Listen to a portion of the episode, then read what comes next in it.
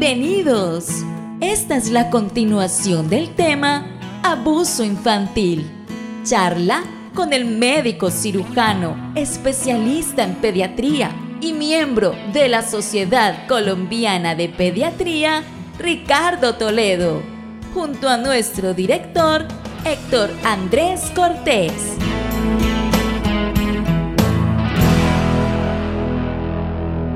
Hoy nos acompaña nuevamente nuestro hermano doctor Ricardo Toledo. Bienvenido, doctor. Muchas gracias, buen día, bienvenido. Siempre es un gusto tenerlo, sí señor, siempre es un gusto tenerlo por aquí. Retomando este tema, aunque estos jueves anteriores hemos eh, continuado hablando y con otros eh, aportes de otros profesionales acerca del abuso sexual en los niños, y que es una realidad lamentable que se vive en nuestro país. Eh, queremos continuar hoy entonces hablando acerca de esto que es muy importante. Le, repito y le hago énfasis, esto es para que usted se informe, para que usted también tenga como herramientas y tenga una idea completa acerca de este tema para prevenir, para cuidar a nuestros hijos y también para ayudar a, que, a, enseñarle a otros a cuidar los hijos también eh, eh, y ayudar a aquellos que de pronto estén eh, cautivos de estas, de estas cosas tan terribles que solamente Jesús, nuestro Señor, nos puede hacer libres. Entonces, doctor, nos conectamos un poquito con lo que hemos hablado en, en el programa anterior. Pues sí, para retomar como el tema quisiera hablar ahorita un poco o recordar algo que habíamos mencionado. ¿Qué impacto genera el abuso sexual en una persona? hay, un, hay unas secuelas que están a corto plazo y hay otras que están a largo plazo. Desde todo punto de vista, eh, el, abuso sexual genera unos como un impacto grandísimo en el, en el ser por, por estar en una etapa de formación, en una etapa donde está aprendiendo a confiar en el mundo, en sus padres, en sus cuidadores. Por tanto, es algo totalmente agresivo para una persona, especialmente si es un varón. ¿Te parece que hay más impacto psicológico si es un varón que si es una mujer? Sin querer decir que es algo poco lo que le sucede a una mujer por esto del abuso sexual. Es algo catastrófico y muy duro. Entonces, a corto plazo son como los síntomas que un niño o una niña pueden presentar cuando son abusados, especialmente si son menores, menores de 10 años. O sea, si son, están en la edad preescolar, que es entre los 2 y los 5 años, o en la edad escolar entre los 5 y los 10 años. Son síntomas em, físicos generalmente. Los niños eh, cuando hay algo muy agresivo contra su integridad física, contra su integridad sexual o psicológica, ellos tienden a algo que se llama médicamente somatizar, que es dar síntomas físicos, pero de algo que no es una enfermedad orgánica, sino es psicológica. Entonces los síntomas físicos en el caso de abuso son niños que vuelven a orinarse cuando no se orinaban, a perder el control del esfínter fecal, como a hacerse popó en los interiores son niños que pueden empezar a tener problemas de sueño, no quieren dormir solos o se angustian mucho para ir a su cuarto. Son niños que se sienten bastante inseguros, eh, tienden a tener síntomas de depresión o de ansiedad.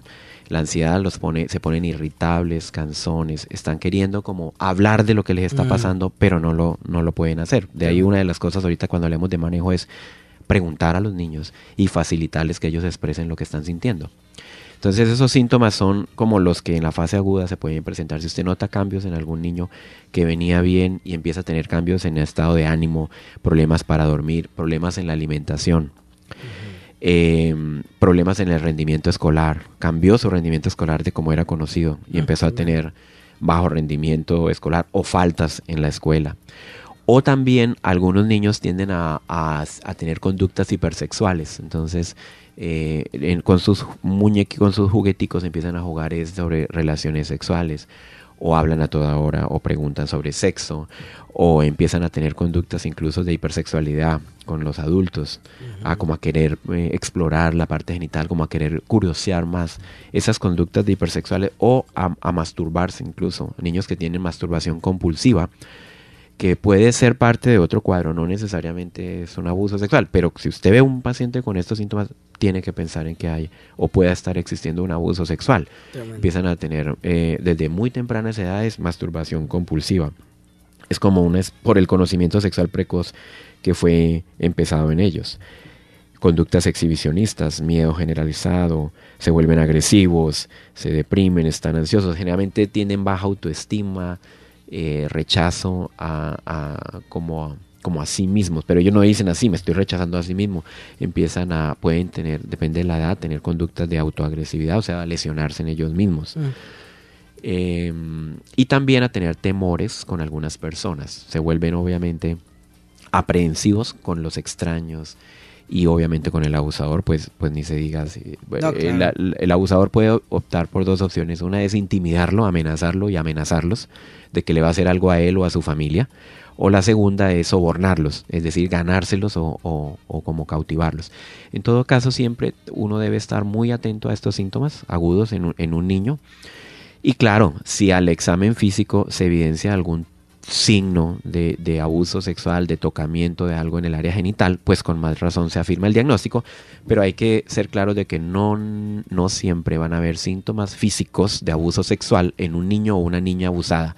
Me explico a veces los padres tienen temores y llevan al médico, al niño para, o a la niña para que la examinen y le digan si tuvo a un abuso sexual o no. Y resulta que muchos abusos no generan evidencia física en los genitales de los niños, porque como habíamos mencionado, hay muchos tipos de abusos, el exhibicionismo, la masturbación, el tocamiento, que es la vejación. Y entonces eso no deja ninguna huella, eso no va a dejar ningún, ninguna evidencia palpable. Por eso desde, desde el punto de vista como de constituir un caso, incluso no solo clínico, sino judicial, lo que más importa en el caso de abuso es como la historia que está contando el niño, es decir, la denuncia que está haciendo el niño, es decir, la versión que está dando el niño o la niña. Y eso es importante en el manejo. Algo que hay que ser consciente es niño o niña que diga algo sobre abuso que está siendo abusado, hay que creerle y hay que darle total credibilidad. De hecho, parte del manejo es dar credibilidad a la versión que está dando el niño o la niña, que tristemente muchas veces no, no se, le, da, no se le da. Entonces eso, ahorita venía para acá y en, el, en uno de los periódicos aquí regionales impresos capturado un abusador que había contactado a una menor entre 15 y 17 años del Colegio Departamental de la Esperanza a través de las redes sociales y la citó a un motel y le ofreció pagarle un dinero por una hora de sexo. Y fue denunciado y lo capturaron. Entonces, esos ya son niños más grandes, que como los grupos grandes son de 5 a 9 años o 5 a 10 años, que es la edad escolar. Los pequeñitos, menores de 5 años, que tristemente no cuentan, ellos sí somatizan o dan síntomas de estos que les estaba mencionando. Y los niños mayores de 10 años, donde ya son contactados es a través de redes sociales para prostituirlos, o sea, mm. para meterlos en este mundo. Ahí, ahí, perdón doctor que le interrumpa, ahí es como la parte importante de la intervención de los padres y el control, ¿no? El control y la supervisión de los padres que en alguna vez en estos programas lo hablamos también, como es eh, definitivamente recomendable que un niño no tenga redes sociales o acceso a la internet o a pantallas antes de los 13 años, ¿no? A las redes sociales. A las redes sociales antes de los 13 años porque pues por la madurez y todo esto. Y yo digo que aún a los 13 años tiene que ser con, pues con muy buena supervisión. Pues si engañan a personas adultas, ¿cómo no van a hacerlo a un niño o una niña que está en desarrollo? Vengo de un evento, estaba la semana pasada en un evento también del Boston Children's Hospital en Cartagena, como unas conferencias, unos conferencistas que traen este hospital, es un hospital muy reconocido a nivel mundial por su desarrollo en pediatría y en terapias nuevas y tiene unos estándares de calidad muy buenos. De hecho, son, hace cinco años son el hospital número uno pediátrico en Norteamérica. Y estaban nuevamente el tema. Entonces el tema es el uso de, de, las pantallas, de las redes sociales en los niños y todos los problemas médicos que esto está trayendo. Entre otras, la exposición a, grooming, que es pedófilos buscando, eh, predadores sexuales buscando niños víctimas o niñas víctimas en la red y ellos se pueden dejar engañar. Obviamente son susceptibles de eso. Bueno, y a largo plazo consecuencias, pues las habíamos mencionado también, pueden ser enfermedades orgánicas, dolores crónicos, alteraciones de sueño, trastornos alimenticios y enfermedades sexuales porque se generan dos tipos de conducta. O la aversión sexual, la persona que empieza a tener repudio por el área sexual o por el género que lo está agrediendo o afectando, o una adicción. Mm, Esos son dos extremos, los dos extremos se puede generar. Esto es terriblemente, o sea, el, abuso sexual es lo más uh, bajo, por decirlo en las cosas que uno puede ver, de, la cual puede ser víctima una persona. Pues hay muchas cosas terribles, pero el abuso sexual es terrible por las consecuencias que deja a largo plazo. Problemas emocionales o trastornos del estado de ánimo, como se llaman, ansiedad, depresión, trastorno de estrés postraumático, problemas conductuales, porque los niños abusados tienen más riesgo de tener problemas de abuso de sustancias en la adolescencia, de drogas, de alcohol y de volverse victimarios, eh, victimarios posteriormente. O sea, de, de, como que me voy a, voy a devolver el mal que me hicieron. Mm, Entonces son esas cosas terribles que pueden generar. Y como le decía, estas alteraciones de la conducta, estas alteraciones emocionales y esta sexualización de la conducta, por decirlo así, es más impacta más al género masculino que, al femenino. Pero bueno. Son como más, más desastrosas las, las, las consecuencias. o, sea, por decirlo de una manera como muy coloquial, eh, eh, esto es como decir que, que, prefiere usted morir de una cosa o de otra. dice, no, no, prefiero no morir. es catastrófico. O sea, es terriblemente catastrófico. No quiere decir que esto en la mujer no tenga un impacto. Claro que tiene un impacto gravísimo y grandísimo. Sino que al, al, varón es como el que le pega más duro de esa parte y es el que finalmente, por eso, parte del, de la, como del prototipo, como se definió la vez pasada, el estereotipo del abusador sexual. Muchos son hombres. Hombres que no aparenten, no, no tienen una pues una figura desdeñada o no andan por ahí en la calle recogiendo basura, pero y son profesionales, son gente con familia, pero tienen algo en su alma, en su parte emocional que no ha sido sanado y que necesita ser intervenido. Entonces ahora sí, si quieren nos centramos en la para conectar con la parte de qué hacemos entonces en caso de abuso. claro, porque ya estamos identificando, estamos eh, y yo creo que los oyentes están tomando nota porque me parece importantísimo todo esto que el doctor ha dicho eh, de estas manifestaciones físicas en los niños pequeños eh, que se, pueden, se pueden eh, percibir, se pueden ver, pueden alertarnos. Y, y, entonces ya estamos, hemos identificado los síntomas, cómo, cómo sospechar, pero también hemos identificado más o menos el perfil de eh, un abusador, por qué es todo esto, pero entonces ahora sí, doctor, como usted lo dice, eh, pasemos a la parte del procedimiento o el manejo eh, de, qué hacer cuando de pronto se descubre un caso de estos. Esto requiere un manejo multidisciplinario. Esto tiene que activar alarmas en varios sistemas. No es solo un problema médico, un problema psicológico o psiquiátrico, depende del caso, sino es un problema que involucra a la sociedad. Entonces, todas las medidas preventivas son mejores que después hablar de un tratamiento porque no es fácil. No es fácil porque se le rompió como la, la construcción que estaba haciendo el niño o la niña de lo que es una sociedad, de lo que es una familia y de lo que es un entorno seguro. Pierde totalmente como la credibilidad y la confianza y, empieza, y es una víctima, por supuesto. Entonces, eh, parte de lo que se debe hacer es propender por familias saludables todas las campañas que se puedan hacer y toda la información que se pueda repartir al respecto en los colegios, en los jardines y en las familias eh, y los que tenemos impactos en las familias, las iglesias, por ejemplo, o los ambientes donde las familias se reúnen, hay que aprovecharlas, porque lo mejor es prevenir, es decir, crear familias saludables tiene más impacto que ponernos a manejar los casos, aunque evidentemente hay que, hay que manejarlos. Y toda la sociedad debe estar atenta. De hecho, eh, esto está esto no es solo una enfermedad, esto no es solo una catástrofe, sino que eso es un delito también. Entonces, por ley, se deben hacer los reportes de cuando hay el conocimiento de un posible delito sexual en contra de un menor, es obligatorio denunciarlo porque por ley eso está sancionado, el Código Penal sanciona la evasión de una denuncia de un abuso sexual con multas y cuando son funcionarios públicos con la destitución del funcionario público. No solo porque esté o no involucrado, o sea, no porque sea o no el abusador, sino porque no denunció siendo un conocedor.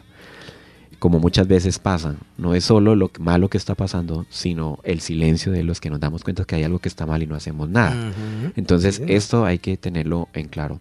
Entonces, eh, ya respecto a qué hacer en este caso, pues hay cosas médicas, hay cosas psicológicas, hay cosas eh, judiciales que toca hacer. Todo abuso sexual debe ser denunciado.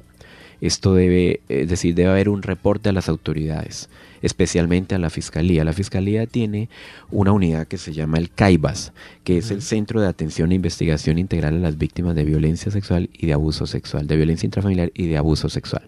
Entonces, este, este ente de la fiscalía debe tener conocimiento de la sospecha, siquiera sospecha. Y vuelvo y repito, e insisto, sospecha simplemente que el niño diga algo. Pero para que el niño diga algo, yo necesito hablar con él. Para que él me cuente algo, yo necesito haber tenido una relación. Entonces aquí como que todo vuelve y juega. Si hay padres ausentes, madres ausentes, si hay niños colocados al cuidado de otra persona en la familia, Si hay niños abandonados, si hay niños, por ejemplo, un habitante de calle, pues esos son niños que son totalmente vulnerables. Claro. Pero entonces primero debe haber una información a un ente judicial. Esto implica obviamente que va a haber una consulta en medicina legal, con médico y con psicología. Deben haber informe también a las autoridades en salud, en este caso a la Secretaría de Salud, al Instituto Colombiano de Bienestar Familiar, pero a las autoridades judiciales debe, debe ir como un proceso paralelo.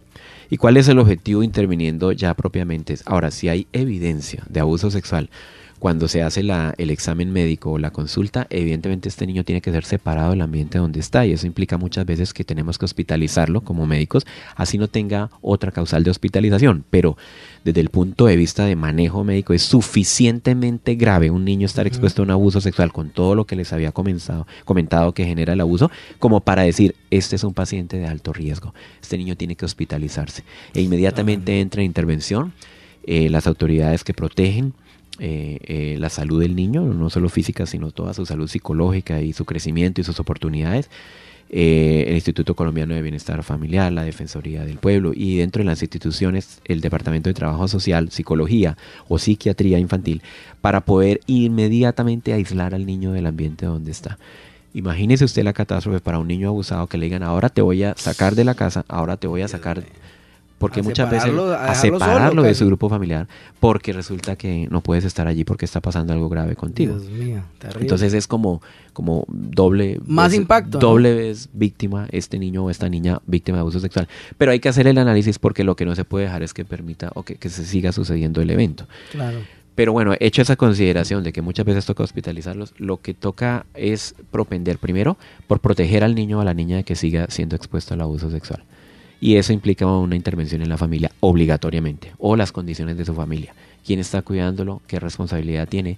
¿Qué cosas están haciendo o no? Porque a veces, tristemente, cuando se hace esa parte, lo que se descubre es que muchas veces o se conocía del abuso y no se había querido denunciar o no se le había dado credibilidad al niño o a la niña de lo que estaba pasando. Entonces ahí prima el derecho del niño y ahí sí como que el Estado, por el lado de atención en salud, por el lado judicial, como que va a propender para que al niño o a la niña no le siga pasando esto se le dé credibilidad a su versión y por supuesto inicia un manejo, un manejo multidisciplinario. Desde el punto de vista médico, pues uno se encarga, es eh, por decir así, de recolectar pruebas, de hacer estudios de enfermedades de transmisión sexual, de hacer los tratamientos, eh, pues si hay lugar a hacerlos desde el punto de vista médico.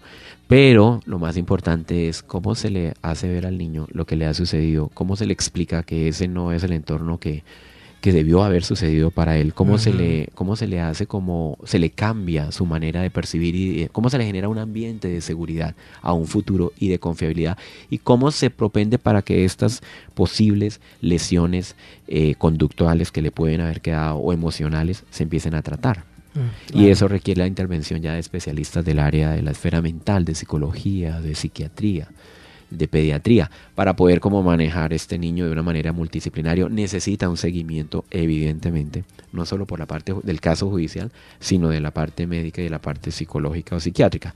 Porque es un niño o una niña que si no sana las heridas que tiene en su corazón si no si la verdad yo lo veo como médico como pediatra lo puedo decir si Dios no pone su mano en este caso si Dios no hace algo sobrenatural es muy difícil. Porque estas cosas quedan como eh, depende de la edad, a veces quedan como en el subconsciente de la persona. Y hay personas que van a aparentar todo está bien y no todo está bien. Y cuando llegan adultas tienen problemas en su relación matrimonial, tienen problemas en sus relaciones con los hijos, se vuelven eh, predadores sexuales y no saben de dónde arrancó esto. O cambia su orientación sexual. No todo homosexual ha tenido abuso sexual, pero un buen porcentaje sí. Entonces, eh, eh, este es como el punto grave, el seguimiento a largo plazo, y, y ahí es donde eh, creemos que la atención integral, el ser humano es cuerpo, alma y espíritu, no es solo por la parte de cuerpo, sino el alma, sus emociones y sus pensamientos, su psiquis cómo va a quedar y también su parte espiritual cómo fue agredida y afectada. Esto nunca ha sido la voluntad del Señor que sucedan estas cosas, pero están sucediendo. Y por supuesto toca reestructurar, organizar esa familia respecto a las medidas que tienen que adoptar con sus hijos. Eh, hoy en día, por el uso de las pantallas, de las redes sociales, están muy expuestos los niños a caer en, predadores sexuales, en pedófilos que los están contactando o las están contactando. Entonces aquí volvemos a, decir cuán importante es el diálogo abierto, el tener, no tener sitios secretos en la casa para conexión a redes sociales. Ni yo como papá, ni mi esposa, ni mis hijos pueden conectarse desde su cuarto, no que no hayan aparatos electrónicos en los cuales los niños no deben dormir. Otra vez lo volvieron a decir los expertos, no deben dormir con aparatos electrónicos en su cuarto, no deben haber ni siquiera un televisor en los primeros seis años, no debe haberlo porque eso genera muchos problemas y ya todo el mundo somos conscientes de eso y la, las sociedades científicas lo están recomendando. No se debe hacer, no se debe hacer, pero muchas cosas, una cosa es lo que uno escucha, lo que sabe que está mal y otra cosa es lo que finalmente se hace por, lo que decide hacer. Entonces no podemos eh, eh, darle como toda la instrucción a los niños ya mayores de 5 o 6 años sobre qué es la Internet, a qué riesgos están expuestos. Nunca lo deben hacer solo, nunca lo deben hacer con extraños, conectarse, nunca deben dar, eh, em, incluso nos hablaban sobre cómo existen redes sociales o empresas, perdón, que están en la internet, que están especializadas en conocer todos los datos de los usuarios o consumidores de red. Mm. Cuando una familia empieza a publicar todo por la red, cuando una familia empieza hacerse pública a través de la red o quiere ser famosa eh, como, como los famosos a través de la red, está exponiendo su intimidad y su privacidad. Y hay gente que está, no solo los delincuentes para robarle la dinero del banco, sino hay gente que está experta mirando cuáles necesidades está mirando esa familia para generarle después el consumismo. Entonces, ese es como uno de los puntos importantes, la prevención. Debemos tener familias saludables, enseñar con amor a los niños este tema de las redes sociales. Y cuando hay que intervenir, en este caso hay que intervenir con todo. Por dicho, hay que gritar este problema y esta enfermedad. Hay que denunciarlo a un lado y al otro y allí y allá y, y hablar con la mamá o con el papá, con la persona que sea su verdadero cuidador y su verdadero protector sobre las medidas para que esto no siga ocurriendo y no siga sucediendo con el niño y, iniciar un tratamiento de rehabilitación, por decirlo así, psicológica o psiquiátrica, que lo que hemos visto finalmente necesita es un proceso de sanidad de sanidad de sus emociones, de sus pensamientos, de volvérsele a enseñar cómo es un mundo y cómo, cómo de verdad debe ser un mundo para ellos, porque terminan terriblemente alterados estos niños y niñas víctimas de abuso. Se les deforma la idea de, familia, la idea de, la sociedad, ya es es un impacto realmente impresionante. Aquí yo creo que todos estamos aprendiendo que esto que estamos hablando necesita que el padre y la madre tengan una muy buena comunicación con sus hijos y una muy buena observación, si así se, se pudiera decir, una muy buena supervisión. Porque para eso precisamente, porque es que si hay unos padres que están supremamente ocupados, que ni siquiera se fijan en el niño, si, si está bien, si está normal o si tiene alguna actitud diferente, sino que están es, ocupados, ocupados, ocupados todo el tiempo y no tienen ni, ni siquiera tienen tiempo para, para observar a, su, a sus hijos, para escucharlos y para hablarles. No, pues terrible, son presa, serían presa fácil para todos estos problemas. Entonces eh, hay que hacer como una valla de protección, eh, doctor y oyentes, con los hijos. Hay que cercarlos bien con lo que nos acaba de decir el doctor, eh, cero aparatos electrónicos eh, en privado, secretos, en las habitaciones, nada de eso. Una muy buena supervisión, una muy buena comunicación, una muy buena observación de nuestros hijos. Del comportamiento que están teniendo o los cambios abruptos que se sucedan.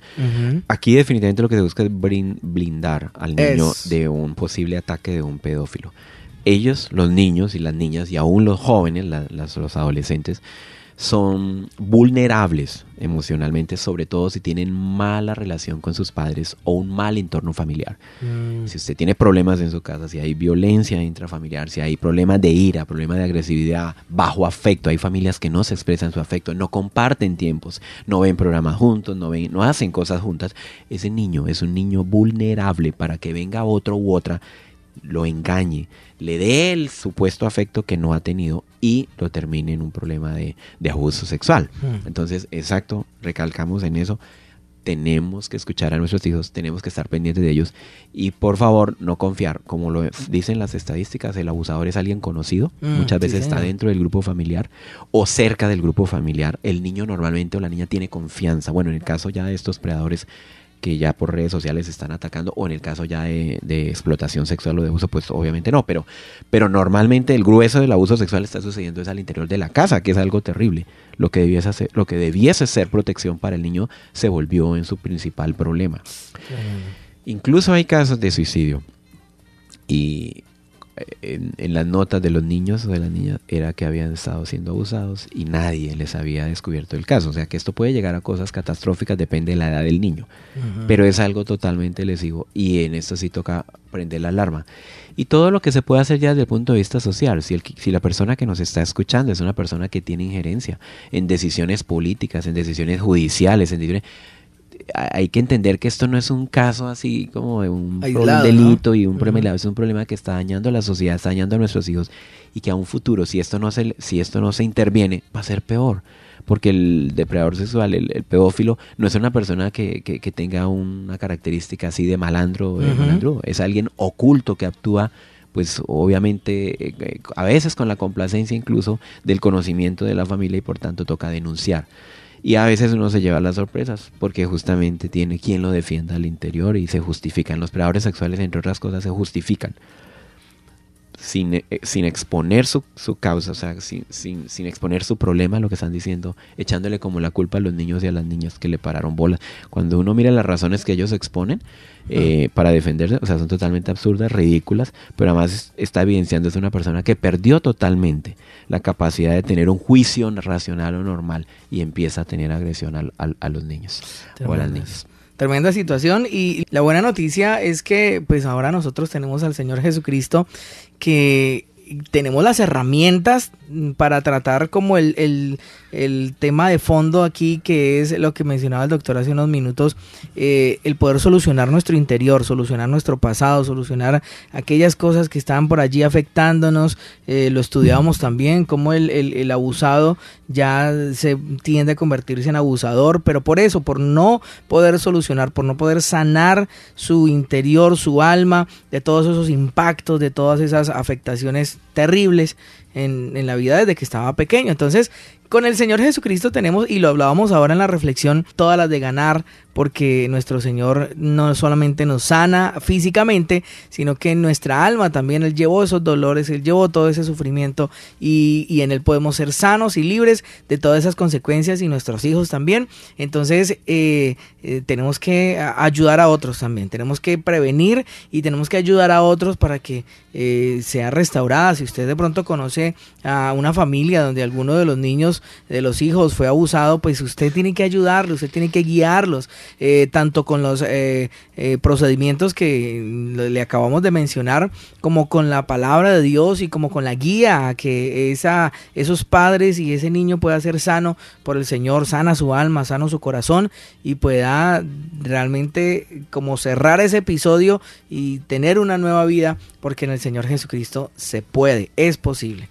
Entonces, doctor, no sé si hay algo más que agregar. Este Recordarles de pronto que esto, este tema es delicado, requiere intervención inmediata, está hablando a gritos de la descomposición familiar y de los problemas intrafamiliares. un niño no entra en abuso o una niña no entra en un tema de estos de abuso sexual porque sí. Mm. Hubo descuido sobre su cuidado o una confianza eh, equivocada en alguna persona, no se creyó al niño o no se estuvo pendiente o al cuidado del niño como el Señor quiere que estemos de nuestros hijos y de nuestras hijas. Y decir que aparte del tema médico, que es lo que a veces preocupa tristemente, no que, que no le hayan aprendido nada, que, no, que es lo más, lo más simple, dirá esto no es lo grave, lo grave de lo psicológico es siempre va de la mano un proceso judicial, siempre debe ir de la mano un proceso judicial, así sea su familia o así sea un conocido o un amigo o no sé quién, porque nunca va a primar el, interés, y menos de un tipo de esto, de un pedófilo o de una persona que, está en este tema, que el del niño o el de la niña. Nosotros debemos propender es por el que está más débil, el que está en formación y el que necesita la protección. Y ante la fiscalía, repetimos, el centro se llama CAIBAS, los CAIBAS de la Fiscalía, los Centros de Atención Integral a las víctimas de violencia intrafamiliar y delitos sexuales o abuso sexual. El CAIBAS es algo que toca acudir rápido, me apenas tenga conocimiento. Desde el punto de vista médico, eh, la sospecha de abuso sexual se considera una urgencia médica, no porque esté en peligro de pronto la vida del niño o la niña, sino por lo que está significando de agresión para esa persona, para la integridad de esa persona. Entonces eso es una urgencia.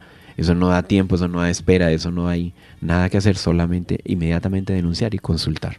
Sí, señor, importantísimo esto. Doctor, muchísimas gracias por habernos acompañado hoy. Con gusto, Héctor Escucha, descarga y comparte nuestros podcasts. Estamos como Radio Auténtica Villavicencio en TuneIn, Spotify, Google Play Music, Deezer y iTunes. Temas prácticos de familia, salud, finanzas, sanidad interior y muchos más que puedes disfrutar en tus dispositivos móviles y compartirlos para que otros sean bendecidos con la palabra de Dios. Recuerda buscarnos en todas estas plataformas como Radio Auténtica Villavicencio, innovando y renovándonos para alcanzar a muchos más con nuestra voz e imagen de la verdad. Síguenos, síguenos en Facebook como Radio Auténtica Villavicencio, en Instagram como auténtica-villavicencio, en Twitter como arroba auténtica 1080 AM, en TuneIn Radio como Radio Auténtica Villavicencio. Visita nuestra página web y escúchanos en audio real auténtica 1080am.com. Radio Auténtica Villavicencio. Voz e imagen de la verdad.